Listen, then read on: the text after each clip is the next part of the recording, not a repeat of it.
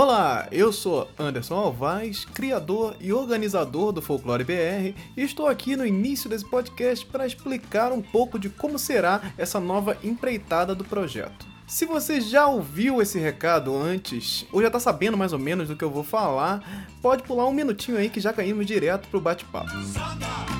Desde 2017, fazemos transmissões ao vivo no YouTube, falando sobre folclore com diversos criadores de conteúdo percebendo que muitos que assistiam tinham dificuldade de acompanhar as lives ou assistir a live completa, é, decidi aproveitar esse material adaptando ele para o formato de podcast.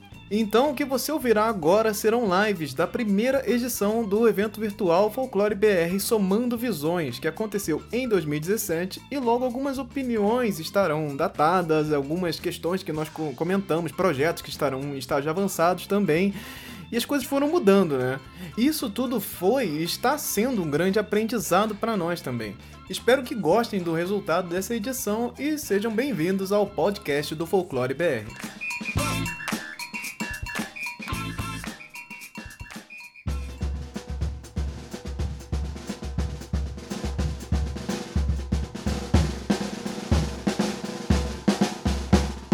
Jogos. Jogos hoje aqui, estou recebendo cinco monstros monstros, cinco feras do, é, nesse assunto. Vou começar apresentando essa galera aqui. Estou recebendo hoje diretamente aí de Salvador, Bahia, Joey Santos, o criador dos Guerreiros Folclóricos. Joey, por favor, se apresente aí para a galera, para quem não te conhece. Olá, pessoal. Boa noite. Obrigado aí pela, pelo convite, né, Anderson? Eu conheço você há algum tempo já. A gente praticamente que iniciou um projeto de folclore juntos, né? Então é isso, pessoal. Eu sou o Joel, mas o pessoal me chama de Joey. Né? Sou ilustrador, autodidata. Tenho mais ou menos 15 anos de experiência com isso. Tenho vários outros projetos. Trabalho na Nick Entretenimento Digital, aqui em Salvador. Que é de lá onde nós estamos desenvolvendo Guerreiros Folclóricos, né? Que tem a proposta de trabalhar com as nossas lendas é, com visual é, diferenciado, né, mais moderno, digamos assim, uh, inspirado alguns jogos é, de sucesso, né, como Deus da Guerra, né, tipo, visualmente, né, trazendo algo um pouco mais radical para o nosso folclore, né, no caso é um game 3D, hoje a fanpage está, está com 75 mil seguidores, né, e isso tem sido bastante significativo para a gente, é, ver essa, essa repercussão que está tendo, né, Sim, sim, sim, belezinha. Agora também aqui recebendo, tô recebendo duas pessoas do mesmo lugar. E isso é um fato inédito aqui nessa, nessa live do Folclore BR, que é, são o Everaldo Neto e o Bruno Palermo, que são do, do da Diorama. Por favor, se apresentem. Por que, por que, que vocês estão aqui, por favor? Vamos lá, pessoal. Eu sou Bruno, eu sou designer de jogos digitais, né? Trabalho com isso mais ou menos uns 12 anos. E, é, na verdade, eu sou designer da Joy Street, estou trabalhando no projeto ali com o pessoal da Diorama, que é muito legal o projeto. Assim, é um projeto que tem uma vibe também muito parecida com, com, com essa história aí do pessoal do Guerreiros Folclóricos, né, do jogo. A gente está trabalhando a mitologia daqui, tupi-guarani nos jogos tal. A gente está tentando sair um pouco daquela coisa do folclore que, que a gente conhece quando a gente está lá na escolinha da Cuca e do Saci, da Mula Sem Cabeça, e tentando colocar um pouco mais de, de mitologia mesmo nativa daqui, que a gente acha que ela pode ser tão ou mais rica quanto qualquer outra mitologia dessas que a gente conhece, né? A nórdica, a celta, greco-romana, esse tipo de coisa que a gente vê em todo canto, né? E, e é isso, assim, deixar a Neto falar um pouquinho mais aí do, do projeto, senão ele fica sem ter o que dizer, né? Pronto. É, galera, meu nome é Everaldo Neto, sou um dos fundadores da Diorama Digital, né? É, que ganhou uma certa notoriedade aí no Brasil. Tenho trabalhado no título para PlayStation 4 e atualmente nós fomos, nós passamos, é, fomos aprovados no edital da Ancim, né? Justamente com o projeto Arani. E eu estou atuando como diretor de arte do projeto. Foi um dos motivos de eu convidar Palermo para vir junto, né? o Anderson, agradecer o Anderson aí pelo convite. Aí eu convidei Palermo, que é a melhor pessoa para falar do jogo em si, né? Do, tá pesquisando mais a fundo para o jogo. E eu posso falar mais sobre o processo mesmo, como a gente chegou no, no projeto em si. Foi como o Palermo disse, é, nós tínhamos vontade de, de fazer um projeto abordando a mitologia, mas sempre a gente cai naquela coisa, né? O pessoal torce o nariz um pouco, porque sempre remete a uma coisa infantil, aquela coisa lúdica, Monteiro Lobato, e a gente quer realmente pegar elementos mais da mitologia, coisa que pouquíssima gente conhece. Às vezes os estrangeiros conhecem melhor do que a gente a nossa própria mitologia. Sim, sim, sim.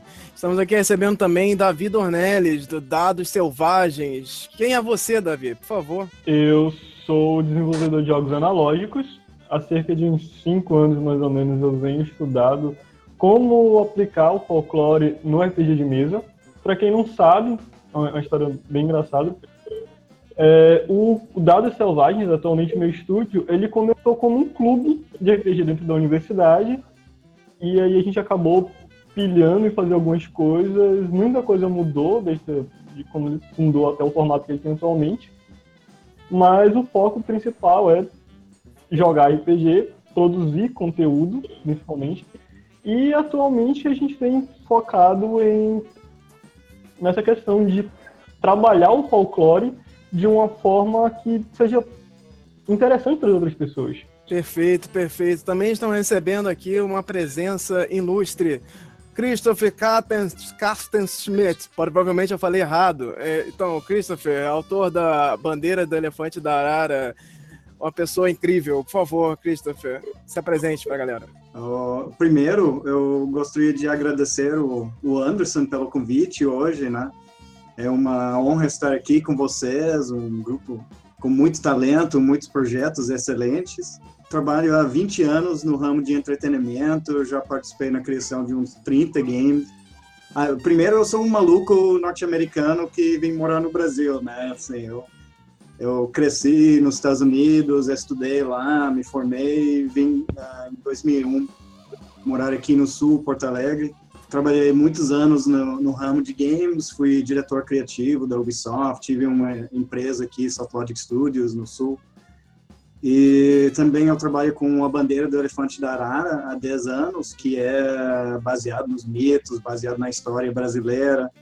Já tem está sendo publicado ao redor do mundo, então estou exportando também uh, o folclore brasileiro para outras terras e quero continuar fazendo isso. Uh, mas podemos falar mais sobre isso ao longo da conversa, mas é, é, mais ou menos isso. Trabalho há 20 anos em entretenimento, então tenho uma longa carreira na área. Vai ser muito legal falar sobre esse assunto hoje.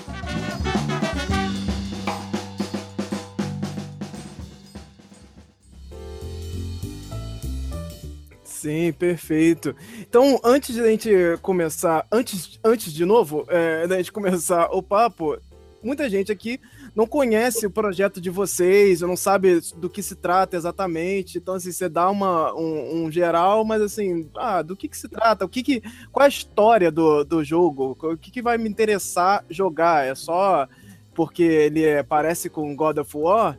É, por quê? Por que, que eu vou jogar o seu jogo? Joey Santos, por favor, explique a sinopse, o que, o que, do que se trata o jogo Guerreiros Folclóricos aí. Ok. Bom, na verdade, Guerreiros Folclóricos, ele, ele, eles já são conhecidos, inclusive, né? Como o Saci, uh, Mula Sem Cabeça, Curupira, esses personagens, essas figurinhas mais carimbadas, digamos assim, né? Porém, eh, estamos também abordando outros seres que não são tão conhecidos no nosso folclore, né? Como o caso do Mapinguari, a Bastinta Pereira, eh, o Gorjala, eh, o Ayangá, né? alguns deuses também indígenas, como o Tupã, né? Jupari, enfim. Uhum. Então, na verdade, o Guerreiros Folclóricos tem a proposta de, é, no caso, despertar a curiosidade né, sobre nossas lendas através dos jogos, né? Porque, assim, se a gente for reparar, muita gente conhece muito sobre outros tipos de lendas, porque provavelmente já viu algum, em alguma série animada, né? Tipo, curtiu algum, algum, algum desenho japonês e acabou meio que sabendo sobre aquela mitologia, enfim, né? Aquilo ali já foi um veículo de já foi, digamos que, um dispositivo para criar curiosidade, né? Do Bíblios Folclóricos é essa, é criar essa estratégia de, de, em relação à nossa mitologia, né? porque é, até um certo ponto ela acaba, ela acaba meio que esquecida, né? Porque nós temos bastante materiais infantis, tem bastante materiais infantis, mas que quando chega de determinada idade para cima, não temos mais é, a deixando ela no esquecimento. No Guerreiros Folclóricos você controla um, um, personagem chamado Cambaí, né, que é um indígena, ele é um guerreiro né, de um outro mundo, é, de uma terra chamada Cacó, e um dos vilões, um dos vilões principais é o, é o Saci, não, não, vou contar spoiler, né, mas é, Saci é apenas um dos vilões, daquele mundo, daquele reino ali, né? No caso, nós vamos abordar muitas é, os deuses, né? Em relação à, à criação do mundo e as outras lendas, né? Então, basicamente é isso. O Guerreiros Folclóricos, ele, ele trabalha muito com a questão da, da nossa mitologia voltada para a curiosidade mesmo, né? Despertar essa curiosidade nas pessoas. Sim, sim, perfeito. Então, eu queria saber do Everaldo, se você já pode falar alguma coisa sobre Arani, o que que significa, o que, o que, que seria Arani, Arani? Eu, era, Arani. Acho que é Arani, né? É, era uma confusão danada por causa do acento que tá faltando, né? Mas é Arani. É... Enfim, Arani é, narra a história de uma da personagem do mesmo nome, né, uma índia chamada Arani. É, quanto ao enredo em si, a gente ainda está definindo muita coisa, e tem, temos vários caminhos a seguir. Não é bom abrir muita coisa agora para a gente não se comprometer. Mas basicamente o gênero do jogo é um hack and slash, é, seguindo os moldes de Devil May Cry, com alguns pontos-chave para modificar um pouco o gameplay. Né? É, o game focado em ação, ele é um pouco similar ao, à, à proposta do Guerreiros Folclóricos. É, a, a, ideia também parte dessa premissa de pegar um público mais maduro, é, trazer de volta esse interesse pelo folclore, esse, esse encantamento que as crianças tinham pelo folclore, que vem se perdendo quando eles vão crescendo, é, tornar isso mais interessante para um público mais jovem, um público adulto, e trazer elementos que não são conhecidos, que não são, histórias que não são contadas dentro da, das histórias de Monteiro Lobato, é, mitos e lendas que realmente estão perdidos, assim, pouquíssima gente conhece. É, e basicamente é isso. O foco do, do jogo, a gente tá. A gente pretende lançar ele, né? Ele foi aprovado no edital da Ancine. A gente tem bastante trabalho pela frente, pouco tempo para fazer. E o foco do game é ser lançado para PlayStation 4, é, nas plataformas PlayStation 4, Steam e possivelmente o Xbox One. Né? E basicamente é, é, isso, assim, a premissa do jogo, né? É uma Índia guerreira, jogo de ação, hack and slash, é, que se passa num Brasil mítico pré-colonial. Perfeito, é perfeito. posso abrir por enquanto. Perfeito, muito, muito mistério, assim, vai deixar as pessoas aí desesperadas, como, como desde a primeira vez que você lançou lá o, o teaser lá, aquela a imagem é, símbolo do jogo, pessoas batendo cabeça na parede, meio que como assim? Isso é Brasil, isso é folclore, você pode falar assim. E você vai deixar as pessoas ainda mais agoniadas. Parabéns. Então, assim, Mas, vamos, vamos pular. Fala. O teaser do jogo foi exibido? Oi?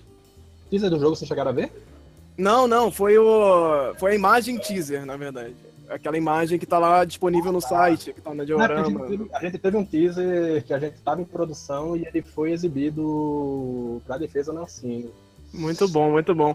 É, Christopher, por favor, explique aí a bandeira do elefante da Arara e o que, que ela está fazendo aqui. Ela é um livro, ela é um quadrinho, ela é um jogo, ela é tudo ao mesmo tempo, é transmídia. O que, que, o que, que é a bandeira do elefante da Arara? Bandeira. A bandeira do elefante da Arara começou ah, em 2007, eu, eu escrevo. Uh, hoje em dia, eu só trabalho com narrativa, né? Eu trabalho com narrativa para TV, livro, quadrinho, game. Uh, na época, era 2007, eu tive a ideia de fazer uma coisa com folclore brasileiro, com uma coisa meio espada e feitiçaria, né, nesse sentido, como Conan, esses heróis antigos, só que ambientado no Brasil colônia. E eu inventei os personagens, o Gerard Van Lust, um holandês, e, que vem para o Brasil, e Oludara, que é um escravo africano, é libertado pelo Gerard, e os dois começam a viajar juntos pelo Brasil colônia, né, tendo aventuras. E eu escrevi o eu publiquei o primeiro conto em inglês primeiro, né? Então eu pensei no mercado exterior, porque realmente fora do Brasil, eu pergunto para alguém quem é Saci Pererê, ninguém conhece, né? Até o Saci aparece no, nos meus contos, e eu me lembro, muitas pessoas me perguntaram depois, ah, esse Saci Pererê é, é muito legal, né? Como é que você inventou esse personagem?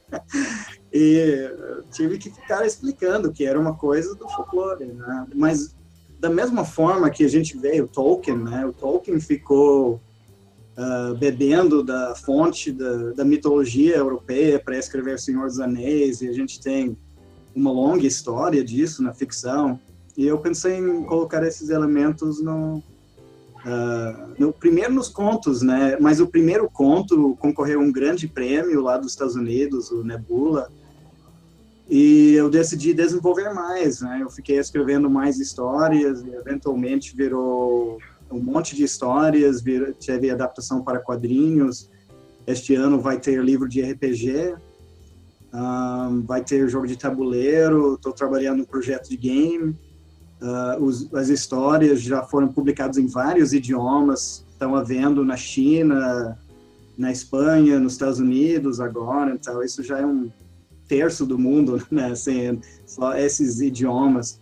Então está expandindo bastante e o pessoal lá fora está gostando, né? Então depois de e é aquela coisa, né? Eu acho que aqui as pessoas não estavam a gente vê, né? O mercado aqui às vezes está mais fechado para esse tipo de coisa, mas quando começou a ter mais sucesso no exterior, as pessoas começaram a se interessar mais aqui. Né? Então teve aquele efeito de ah, tá legal, então deve as pessoas lá fora estão gostando, então deve ter uma coisa interessante, né?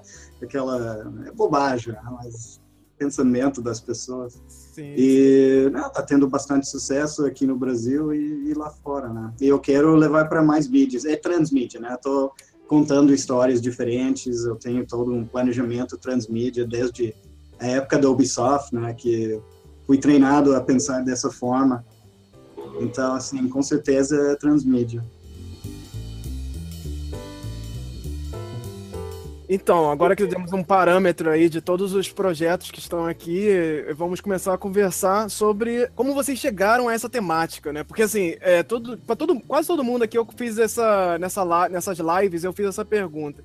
Se vocês chegaram nessa temática pelo folclore, pera, vou, vou eu gosto de folclore e vou fazer um jogo, ou eu gosto de jogo e vou fazer um jogo sobre folclore? Joey, pode começar a falar sobre isso. Da, por onde você começou? Você já tinha o interesse pelo folclore? Você tá, tinha interesse por games? Ou foi tudo misturado? É, assim, eu digo que é, os dois gostos, na verdade, vieram em, em, paralelo, né?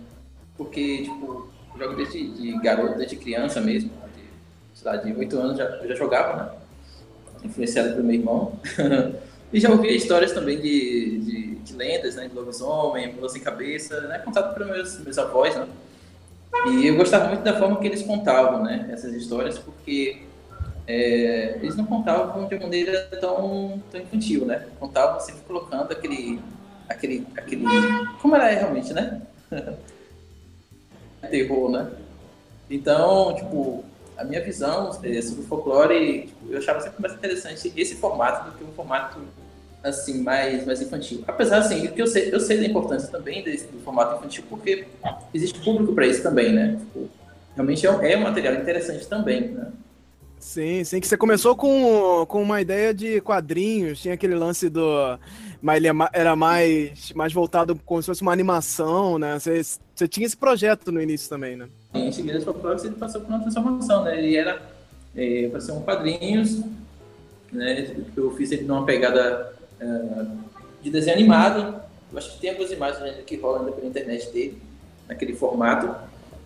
É, mas é, chegou um momento, né? Chegou um tempo que, sei lá, minha mente meio que ela começou a visualizar os personagens de maneira mais diferente, mais diferente, né?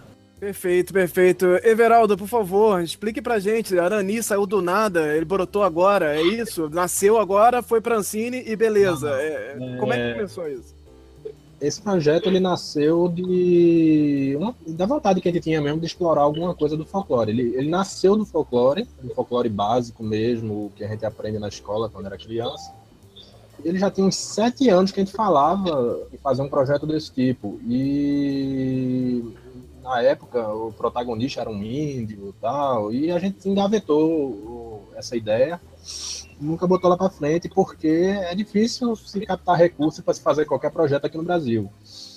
E a, a Diorama, ela trabalha com desenvolvimento externo, né? A especialidade da gente é trabalhar com desenvolvimento para soft houses do exterior.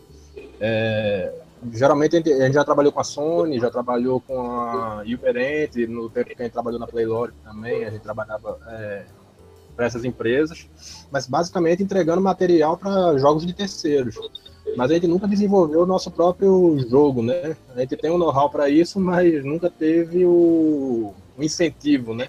Aí com a, com a chegada do edital da Ancine, a gente viu a possibilidade, na hora que a gente começou a pensar que tipo de projeto a gente poderia botar para frente, a gente, na hora, vamos botar aquele projeto que a gente tinha, de explorar o folclore, e foi aí que a gente começou a dar uma pesquisada mais a fundo, né, para o projeto tomar escopo, e é, a, a, viu o quanto é rica a mitologia daqui. O projeto começou a ficar mais sério mesmo. Ele tinha uma pegada mais simples e o projeto ficou bem mais sério quando a gente viu a quantidade, a, a, quantidade absurda que tinha de coisa para ser explorada na, no universo mítico da América Latina.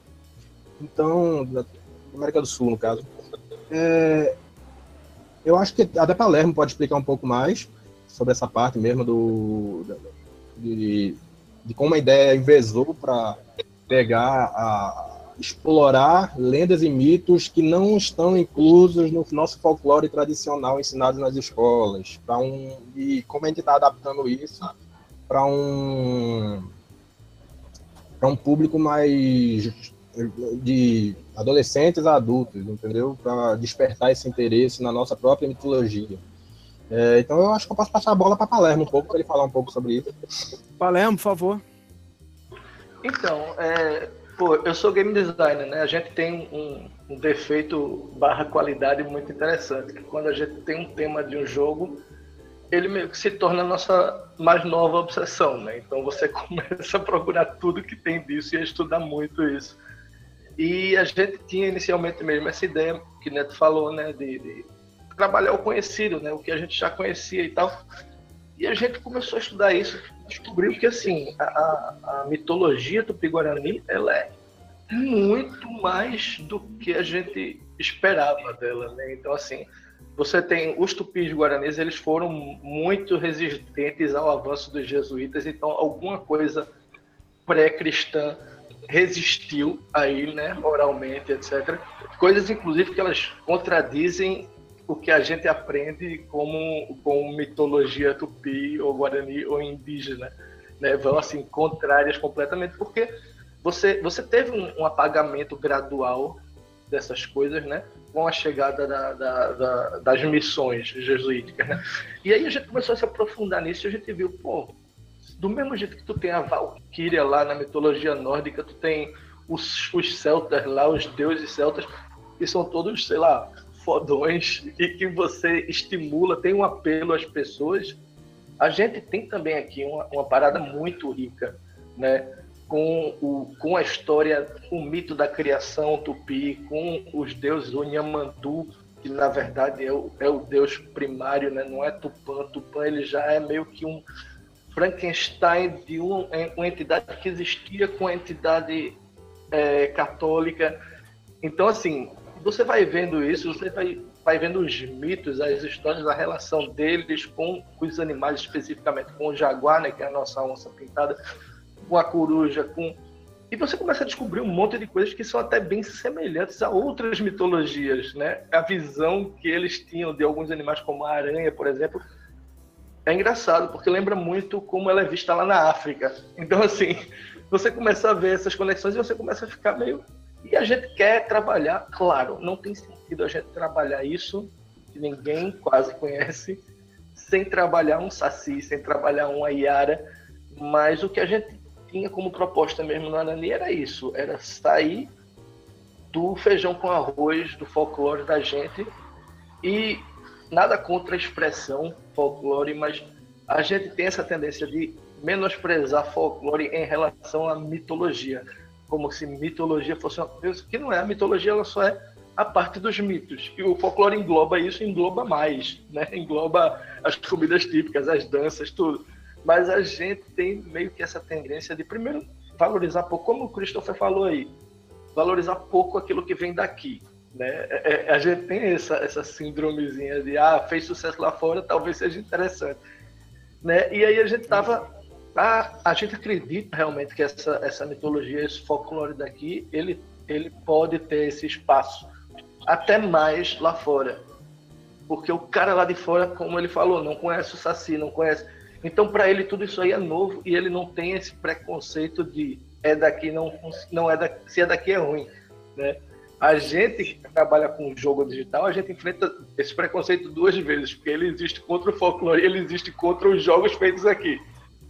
Né? Então. Exato, é uma... exato. Mas exato. aí a gente vai ter nessa linha, entendeu? Assim, o objetivo da gente mesmo é, é, é trazer, juntar essas duas coisas, né? A mitologia do Guarani e o folclore mais conhecido, fazer uma releitura de alguns mitos, inclusive de mitos clássicos como o Saci. A gente, eu não sei se Neto vai querer mostrar alguma imagem aí, mas a gente tem umas releituras dessas entidades, né? E, e é isso aí. A ideia da gente é, é dar uma cara nova e, e aumentar o apelo dessa, dessa mitologia dessa, dessa, dessa cultura rica que a gente tem aqui. É, Christopher, por favor, o que, você tem a dizer sobre isso, já que você está do lado de fora? Da onde que vem esse interesse aí em, em falar sobre Brasil, folclore brasileiro? Esse, não, eu, eu, tenho uma história a contar, então. É... Porque, claro, eu não, eu não nasci aqui, eu não cresci aqui, eu não tive aquela, eu não recebi aquele tratamento, às vezes, maçante de folclore infantilizado no colégio e tal. E eu, eu, me lembro, foi lá em 2007, mais ou menos, uma década atrás que eu comecei a pensar em trabalhar com as lendas brasileiras. Eu comecei a perguntar, ah, quem está trabalhando na ficção com as lendas brasileiras? E todo mundo indicou Monteiro Lobato, Monteiro Lobato, Monteiro Lobato, Monteiro Lobato. Eu tava, ah, esse cara deve ser legal, vou ver, assim, vou ver o último livro dele e eu, eu vi que o cara escreveu 100 anos atrás. Eu tava, não, mas me, me, repassa alguma coisa mais recente, pelo amor de Deus. E um, o, o, pessoal não, não sabia indicar. E eu fiquei curioso, eu comecei a perguntar por que mais pessoas não estão trabalhando com isso. E todo mundo falou: ah, não, é uma coisa para criança. E, e, eu falei, gente, vocês têm, tipo, uma, uma mula sem cabeça que cospe fogo pelo pescoço, tem esse mapinguari com uma boca enorme que, que, tipo, morde pessoas pelo meio, assim, tem um monte de mitologia, assim, isso é terror, gente, isso não é nada de infantil, assim, infantil é o tratamento que as pessoas dão para coisa, né? Esse é o problema. Então é muito, não, isso é para criança, criança, vamos vamos ser, colorir uma página de saci e deu, entende? Então, é, é, o não interessa, sim, a pessoa pode tratar de forma adulta, a pessoa pode dar outro tratamento na ficção, que nem vocês citaram God of War, né? God of War é um tratamento da mitologia grega de forma uh, muito violenta, muito de ação, e ninguém vai dizer que aquilo é mitologia grega exatamente de, da forma que tem que ser, né? A gente pode explorar muitas formas. Uh, a mesma matéria aqui, a gente tem várias formas só nesse painel, né? Temos os, os games e os jogos de tabuleiro e os quadrinhos e tudo aqui. E, então virou um desafio nessa época, porque todo mundo falou, não, é muito infantil, muito infantil. Eu falei, não, vou, vou te mostrar, não é nada infantil, gente, assim, pode dar um tratamento adulto e eu vou lançar lá no exterior e vocês vão ver que as pessoas vão gostar, porque é uma coisa interessante, diferente, legal. E, e deu certo, né? Assim, agora as pessoas concordam, né? Agora acreditam um pouco, né? E a gente tem que ficar fazendo esses projetos e dando tratamentos diferentes e dando mais valor mesmo. Para você ver, né, cara?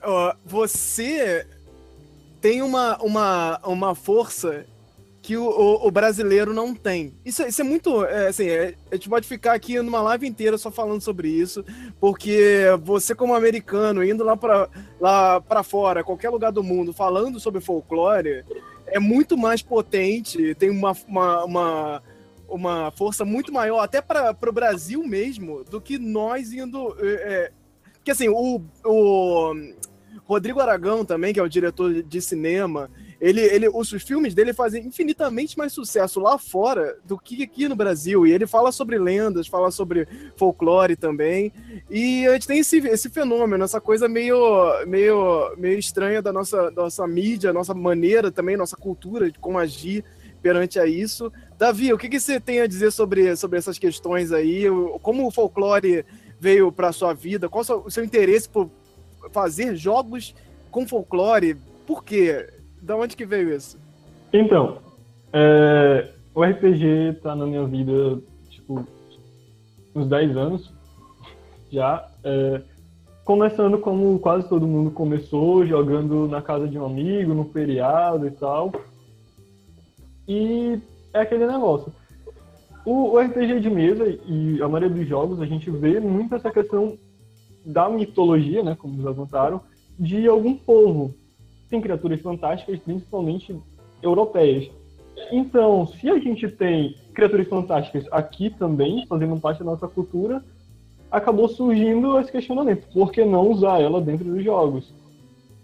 E aí a gente acabou fazendo algumas coisas e chegamos onde chegamos, né? Para quem não sabe, eu estou adaptando é, o universo literário do Ian Fraser chamado Araruama para o RPG de mesa.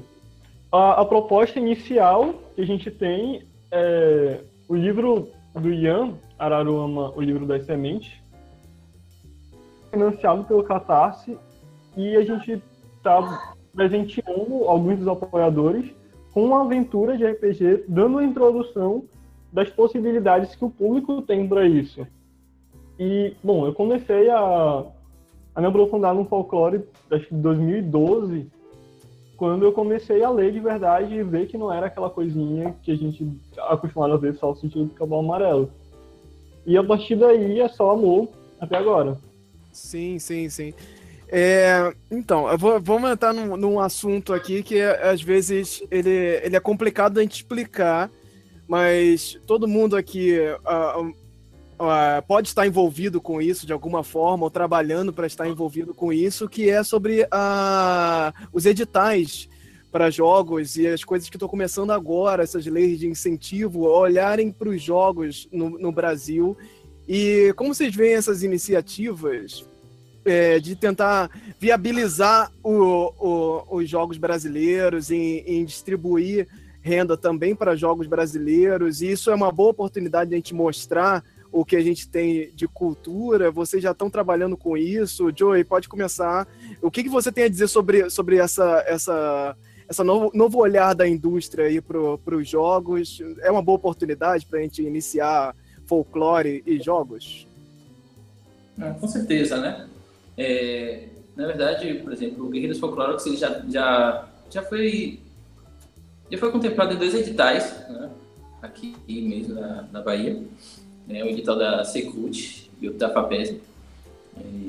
Então, assim, isso consegue, isso dá para se manter a equipe, né, na questão da produção, é, em relação, é, tipo, porque assim, a gente está trabalhando muito com um material que, que vai ajudar muito, né, vai agregar muito valor à sociedade, né.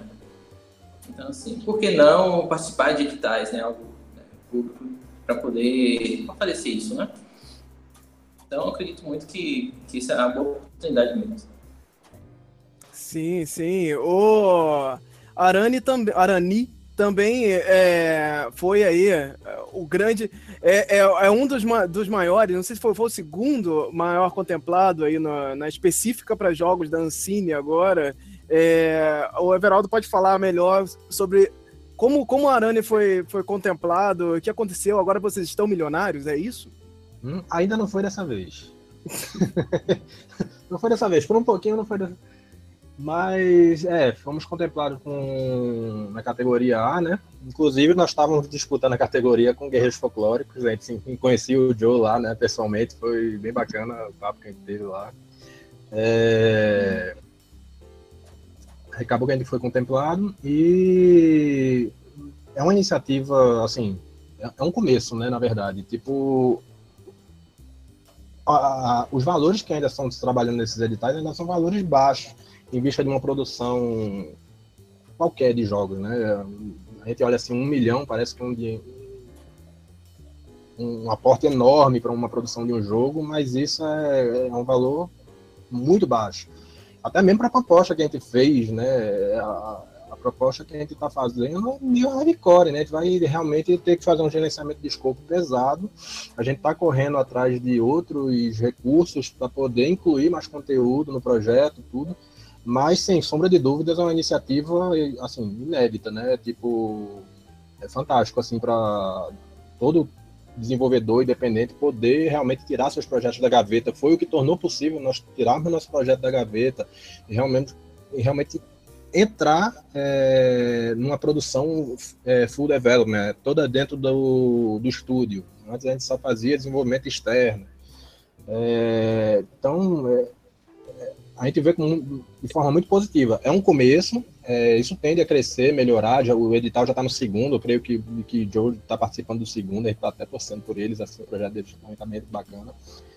É, eu acho que, que vai, é, vai ser bem sucedido isso, né? Essa, essa, essa iniciativa. Ela, a, a indústria está sendo vista agora, né, como uma indústria em, em ascensão, a indústria de games no Brasil, né, desenvolvimento desenvolvedores independentes cada vez fazendo projetos fantásticos, muita gente boa produzindo coisa no Brasil, e só precisa realmente de um incentivo, de um, de um que o governo olhe para é, para esses desenvolvedores, para esse mercado que é tão importante quanto é, a nível mundial quanto cinema, é, em termos de faturamento, né? Então, é, realmente é um, é, é um começo, eu creio que ainda tem muito a melhorar, mas é um, é um começo muito bom, é, sem sombra de dúvida. Sim, sim. O, é, Bruno, por favor, diga um pouco sobre isso. Se você acha que fazer jogos é molinho, então pô, esse dinheiro aí tá tranquilo para você, é só chegar e fazer. Pô, beleza, agora é só meter pau, é isso? Acabou? É fácil assim? É, como o Neto falou, é, o Christopher foi o Ubisoft também, então provavelmente ele sabe que esse, essa quantidade de recursos ela, ela não é suficiente para um, um, jogo desse tamanho, né? um jogo para PlayStation 4, Xbox e Steam, mas ajuda pra caramba. Tipo assim, é, entre não ter isso e ter isso, mesmo que não seja um negócio mágico que resolve todos os seus problemas, é uma parada que ajuda pra caramba e que permite que você dê o start e vá atrás de mais coisa, né? De, de, de, se posicionar melhor, de você ir para uma convenção e apresentar o projeto e conseguir alguém que invista ou alguém que, que seja o publisher. Então ele ele é ele não resolve tudo, mas ele ajuda muito, né? E ao mesmo tempo ele traz uma carga de responsabilidade considerável que a gente na diorama está sentindo, né? Porque o, o retorno disso é o que prova para eles a viabilidade desse edital, né, de manter isso. Então, quando os primeiros jogos né, desse primeiro edital começarem a dar o retorno, é o que vai garantir que vai ter um terceiro, um quarto, um quinto, né? Ou, ou aumentar, melhorar essa, essa, esse investimento. Então tem uma responsabilidade bem pesada na gente, assim, né? Tipo, o cara que vai estar tá participando desse edital daqui a quatro anos, ele pode não ter um edital se o retorno dos jogos do primeiro edital não for legal. Então, a gente tem essa carga lá em cima. Não é fácil, é, é, tem um bilhão de problemas quando você vai fazer um jogo. Tipo, você pode ter um jogo fantástico, uma ideia de mecânicas e dinâmicas e um cenário incrível, etc, etc. Mas fazer o jogo é fazer o jogo, é executar. Né? Você ter uma ideia, uma ideia vale dois centavos enquanto ela não estiver lá funcionando, ela não vale nada. Né? Porque ideia todo mundo tem todo dia mil. Então, assim, não é fácil. Equipe, você tem que ir atrás de equipe, tem que encontrar equipe. A gente que, que trabalha na indústria de jogos, a gente viveu um período longo de, de êxodo, né? De as pessoas mais experientes, todas indo para fora, indo para a Europa, indo para os Estados Unidos, indo para o Canadá, porque tem oportunidades lá. Então, até esse lado, até encontrar gente para executar, às vezes é complicado. Entendeu? Assim, não é mole não, mas é muito bom ver um investimento desse tamanho. Assim, vindo com todas as complicações que tem, é muito legal ter, mesmo que ele não seja um negócio que vai salvar totalmente e vai bancar tudo, mas ele é muito bom. Ele é, é, é ele é um indicador de que as pessoas estão começando a ver jogo como coisa séria, como vem hoje o cinema, como vem hoje outras coisas. E isso pra gente é legal, para todo mundo que trabalha né, com, com, isso. Seja jogo de, de RPG, como o Davi, seja um jogo digital, seja um jogo de tabuleiro, de mesa. Tipo, quando você começa a ver o jogo como coisa séria, né, é, é, vão aparecendo outras formas de E tem o crowdfunding, né, também, que hoje é um negócio que já dá uma ajuda, né, para todo mundo. É, vamos entrar nesse assunto aí em breve. Tem, tem coisas muito complexas para falar sobre sem jogos. Spoiler, então. É, sem queimar pauta aqui. Christopher, você está pensando quando é que a Arara vem aí para esses financiamentos? Você está pensando em alguma coisa, financiamento coletivo, entrar em alguma desses editais? Você está pensando nisso? Já está trabalhando nisso? Já entrou? Não sei. É, o bom entre os projetos, né? Então uh, teve claro os contos, o livro eu fiz por conta própria. O, o, o, livro em quadrinhos, que é uma adaptação do primeiro conto, a primeira história, eu fiz com a ajuda da LIC, né, Lei de Incentivo à Cultura. Então, isso ajudou a produzir um, um quadrinho bem melhor, né, com, em cores e tudo, foi um projeto legal. O, o jogo de tabuleiro eu, eu banquei mesmo, e agora tem o que não saiu ainda, né, e tem o livro de RPG que eu consegui também através da LIC nacional, né, que é o Lei Rouanet. Ah, então, assim, eh, jogo de tabuleiro eu banquei porque não existe nenhum financiamento no Brasil que vai pagar um jogo de tabuleiro. Nem um, um jogo de RPG, né? Mas é um livro de RPG, sim. Né? Tu consegue uh, pagar um livro, mas não, assim, um jogo. E o livro é muito voltado para as escolas mesmo, assim. Eu fiz uma coisa que é uh, bem assim, trabalha muito a história, o folclore, tem um monte de referências, tem cronologia, eu acho que tem, eu vou dizer, a melhor cronologia que eu encontrei até hoje, né, porque eu busquei várias fontes e eu acabei juntando muito, muita coisa na cronologia e tudo. Então, eu acho que vai ser interessante para usar em sala de aula e eu fiz algo com sistema, dados de seis lados para ser acessível. Eu tentei fazer uma coisa super acessível a maioria dos exemplares vão diretamente para as escolas como doação. Então, isso é, assim, para interessar crianças e alunos no folclore brasileiro e professores, e também o RPG de mesa, né, que para mim foi muito forte no do desenvolvimento pessoal. Né? Na minha adolescência, na maneira que eu aprendi a contar histórias, na parte social da minha vida, tudo, né? O RPG de mesa para mim foi fundamental. Então eu queria tentar apresentar isso para outra geração, né? E, e, muitos alunos que não têm necessariamente acesso, né? Porque vai para as escolas públicas e a gente sabe, né? Livro de RPG está caríssimo ultimamente, né? Não é muito acessível. Uh, então, assim, já consegui uh, leak duas vezes, né? mas, claro, o problema da leak, alguém está perguntando aqui como é que, que, que precisa fazer, dicas e tal, não sei que vamos responder isso sim, né? Mas o grande problema da leak é que precisa de algum patrocinador, né? Não é suficiente só aprovar o projeto, precisa do patrocinador. Agora, para jogos digitais, o único financiamento agora, com a ajuda do governo, é o edital da Ancine, né? Que o pessoal aqui está usando ou está buscando. Um, também eu posso confirmar que um milhão de reais é muito pouco para fazer um jogo do tamanho que vocês estão fazendo. Então, sim, eu estou dizendo que estou confirmando um, mas ajuda, como falou, ajuda bastante, né? Esse que é importante, esse dinheiro é, é fundamental para o desenvolvimento do nosso mercado e como vocês falaram, preconceito contra o jogo nacional, né? Que muitas vezes recebe muito menos dinheiro do que os projetos do exterior.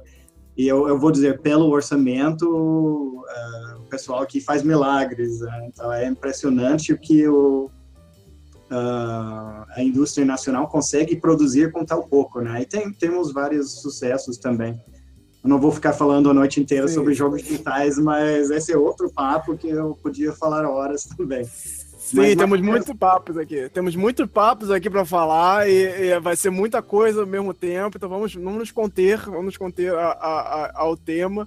Assim, eu não diria que é, as pessoas estão fazendo milagres. Eu acho que as pessoas estão fazendo loucuras com o- é, esses editais e financiamentos coletivos, porque tem muita gente aí ralando, sofrendo muito para conseguir fazer um negócio com dinheiro que ah, tentando se convencer de que aquele dinheiro é suficiente. Tem um- uma galera entrando nesse financiamento coletivo, etc., achando que, pô, beleza, eu tô botando esse, esse volume de dinheiro porque vai dar e tal, mas aí o cara vê que ele, ele, ele demanda tempo da vida dele, ele passa muito muito tempo analisando, estudando, e, e isso não paga as contas da casa dele, isso não, isso não resolve todos os problemas, assim, o financiamento ele vem como uma mão na roda, assim, ó, vai meu filho, vai que alguma coisa vai acontecer, mas ele não vem para solucionar, o jogo vai ser finalizado, por isso.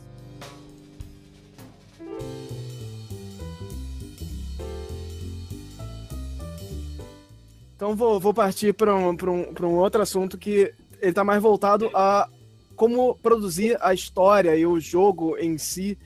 É uma pergunta, momento pergunta do colecionador de sacis, Andrioli Costa, mandou aqui. É, a- apesar da importância da referência, como produzir um game nosso e não ser uma mera cópia tupiniquim de sucesso de 10 anos atrás? Polêmico, polêmico. Joey, por favor, comente aí pra gente como, qual é o desafio dessa, dessa questão da. Sempre estão re- referenciando aí.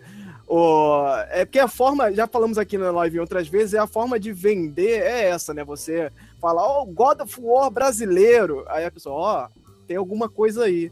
E como é que você está trabalhando isso dentro do jogo, essa referência e tentar trazer uma coisa mais pro Brasil e menos é, God of War, mitologia grega, mistureba? O que, que você tem a dizer? É isso. É, na verdade, quando eu falo God of War, na verdade eu falo mais na questão da, da essência mesmo de, de levar a- uma curiosidade, né? De deixar a coisa mais interessante. Mas assim, é, assim, normalmente nós temos muitos materiais que têm uma certa referência fora, né? Nosso, temos muito do nosso folclore que não é somente Brasil, né? A mula sem cabeça, a lamoa, né? tem muita coisa que a gente não pode também negar que que nosso folclore não é, não é uma mistura, né?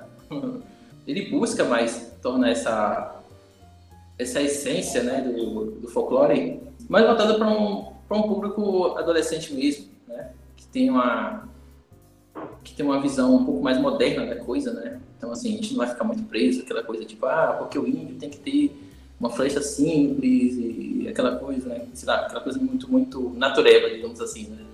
A ideia realmente é deixar a coisa mais radicalizada mesmo. Então, assim, a gente tem muito material, muitas influências de fora é, radicais, e eu acho que se a gente não botar essa postura né, em nossos materiais, né, por isso que eu cito essas referências, né, ah, eu, acho que, eu acho que o material, tipo, eu não, não boto muita fé em materiais sem tempero, tá? Eu acredito muito de que, que a gente precisa ter essa, essas inspirações. A gente tem que ter a questão da humildade, né? Saber que, que tem outros materiais que não são nossos, são de fora, que são interessantes realmente, né? E seguir o exemplo. Não que a gente vá copiar, vai dizer, não, que agora, o, né, tipo, agora é, sei lá, nosso material é gringo. Não é. A gente não abrir o olho para isso, acho que dificilmente a gente vai avançar. né? Bruno, por favor, você que está aí ávido pelo desenvolvimento, pela criação, estudando todas essas questões, o que você tem a dizer sobre esse distanciamento, assim, como distanciar, fazer uma coisa mais Brasil ou mais ah, é, ah, Américas, ainda mais vocês que estão falando, fazendo um negócio da mitologia, focada mais no, no passado, no tempo pré-colonial e tal, como, como vocês estão desenvolvendo essa parte? Então, é, é, esse tipo de comparação que o, o Joe falou aí, sempre, ela, ela vai sempre existir. O gamer, ele vai sempre fazer isso. Ele vai sempre fazer essa comparação que ela não é errada, mas ela é injusta. né? Porque a gente, quando a gente ouve duas músicas pop, a gente não diz que uma imitou a outra, elas são parte de um gênero.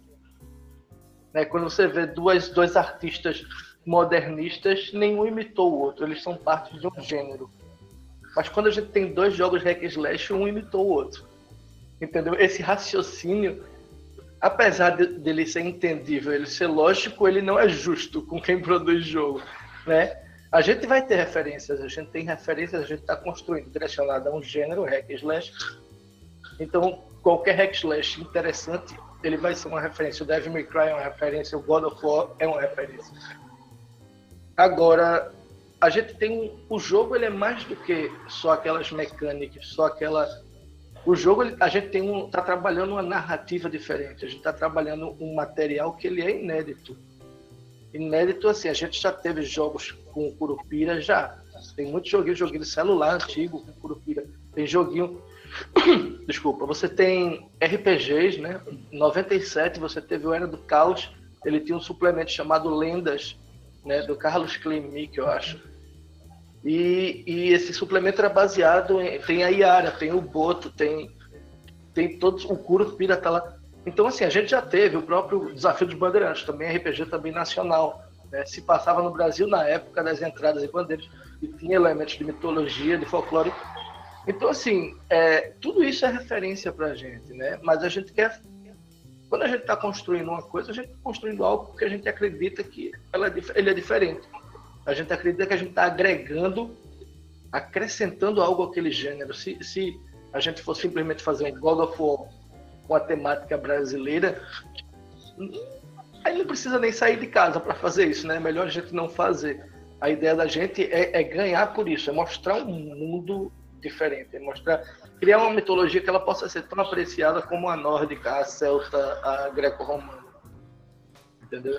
Que talvez daqui a alguns anos tu tenhas outras mídias trabalhando essa mitologia também até lá fora, da mesma forma que a gente trabalha o Japão feudal, por exemplo, né? Então assim, a gente está indo para essa parte mais raiz, mais pré-colonial, etc. Por isso, para tentar pegar essa parte original, pegar essa parte mais desconhecida mesmo, sem deixar de usar elementos que já são mais ou menos conhecidos, como Saci, etc.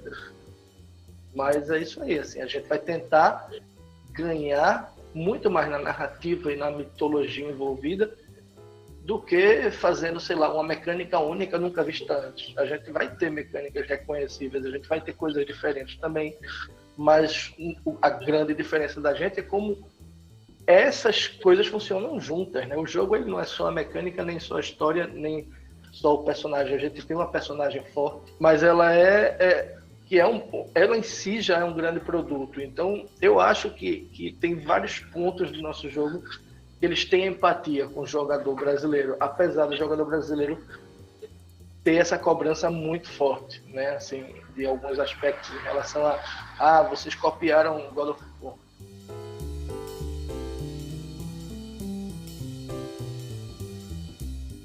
É, Christopher, por favor, diga pra gente, lá fora é melhor? Você que tem essa experiência ma maior aí, como brasileiro, tem uma cultura do lá fora é melhor. Aqui, aqui não é, é assim, mas lá fora, lá fora funciona. Lá fora tem um, um mundo mágico nos esperando. Ah, esse jogo, jogo de videogame no Brasil não funciona, mas lá fora, diz aí pra gente, que tem um monte de incentivo lá fora, lá fora é melhor? Fala pra mim. Não, não. Esse mundo mágico eu falo que não existe, né? Sei, muitas pessoas acham. Isso, eu falo isso bastante na literatura. Todo mundo acha, ah, se eu publicar lá fora o meu livro, vai ser um mega sucesso, porque tudo que é publicado lá fora é grande sucesso, tá? Que é, é mentira total, né? Esse é um sonho.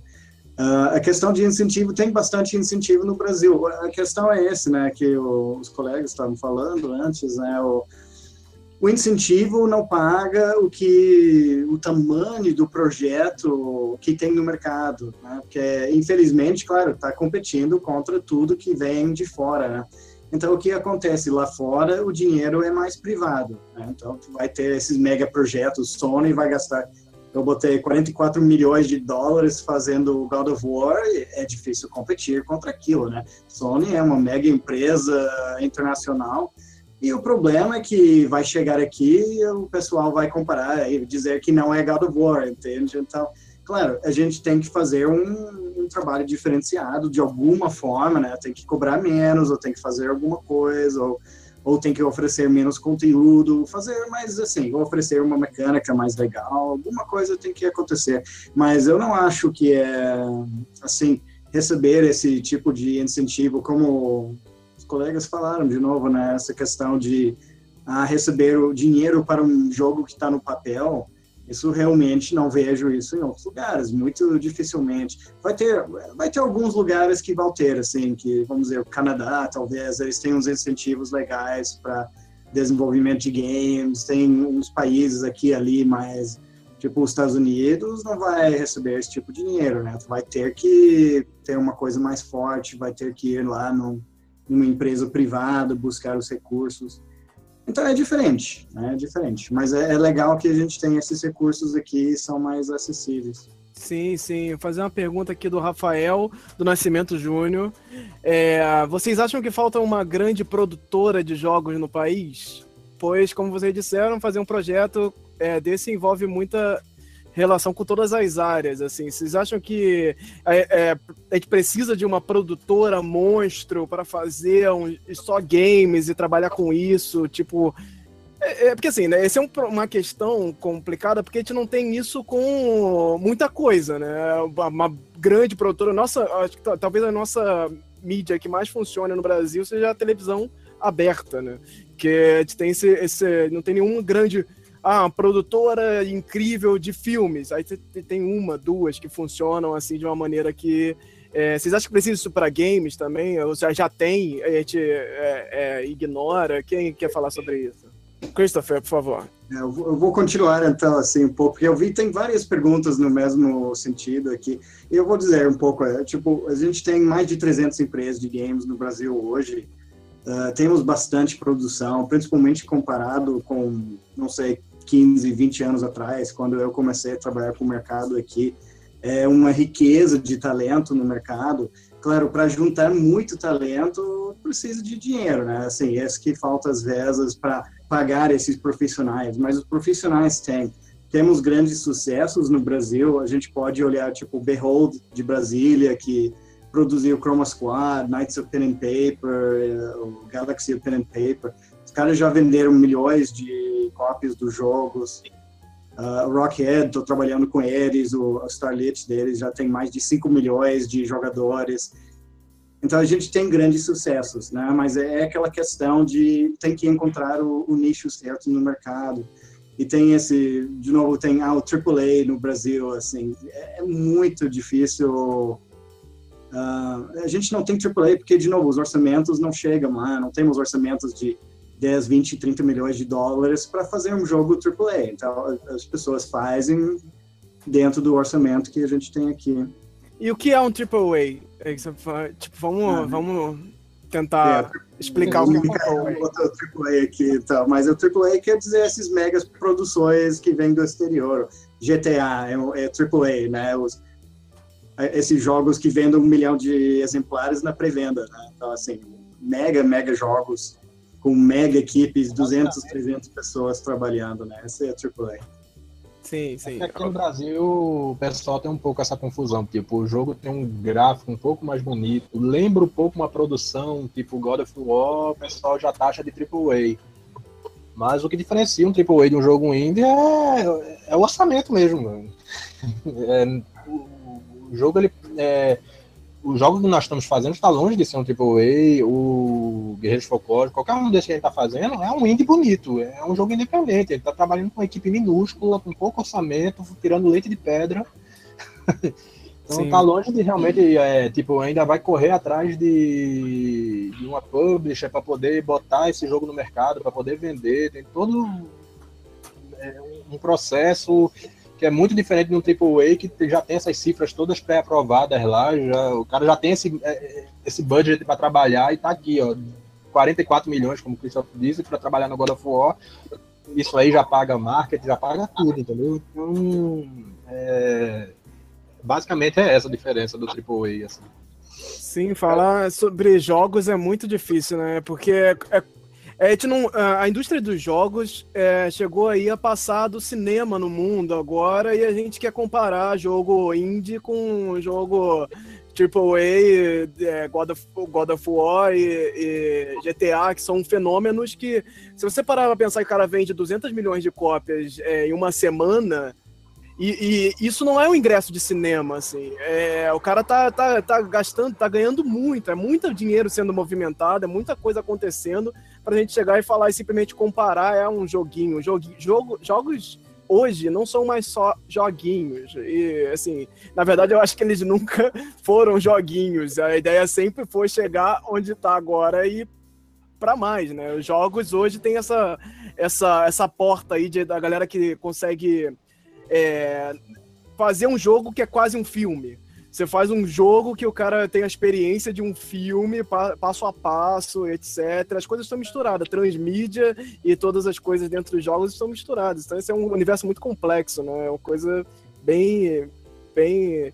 Bruno, você quer falar alguma coisa sobre isso, complementar esse assunto? É, é, é aquilo que eu estava dizendo antes, né? Assim, tipo, é aquela comparação que a gente sabe que é lógica, mas ela é injusta. Tipo, não dá para comparar um jogo no Brasil que os caras gastam lá para um AAA desses, o cara gasta mais de marketing, ele gasta mais do que a gente vai ter para fazer o jogo todo. Entendeu? Então, assim, só para vender o jogo, ele gasta mais do que a gente tem para fazer.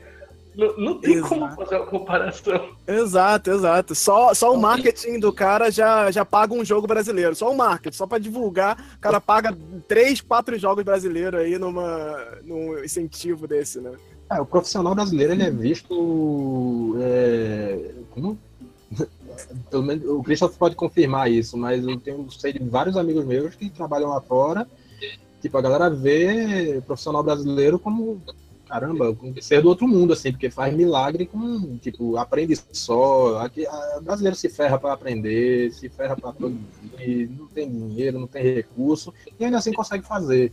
Então a gente tem esse diferencial muito grande, assim, que a gente consegue se virar nas adversidades, né? É um jeitinho brasileiro sem é o jeitinho brasileiro usado para o bem, né?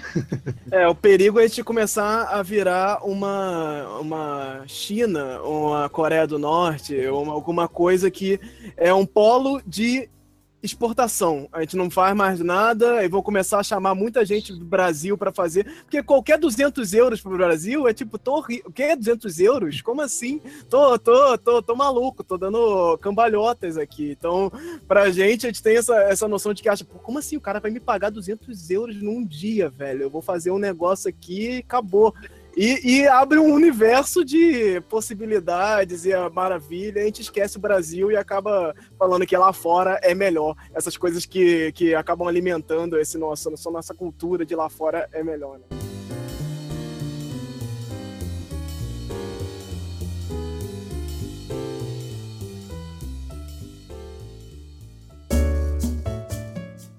Estamos chegando ao fim do podcast do Folclore BR. Espero que tenha curtido o bate-papo e que ele tenha agregado alguma coisa para você. Os links relacionados a esse episódio provavelmente estarão na postagem de onde você estiver ouvindo, mas qualquer coisa é só perguntar pra, pra gente aí pelas redes sociais. Estamos no Instagram, no Twitter, no Facebook. Basta buscar aí Folclore BR, que provavelmente é a gente mesmo. Aproveita para se inscrever também no nosso canal no YouTube, youtube.com/folclorebr. Ah, e você pode buscar folclorebr.com que você vai encontrar coisa lá também. Esse podcast foi produzido por Alvaz e editado por Rodrigo Vale.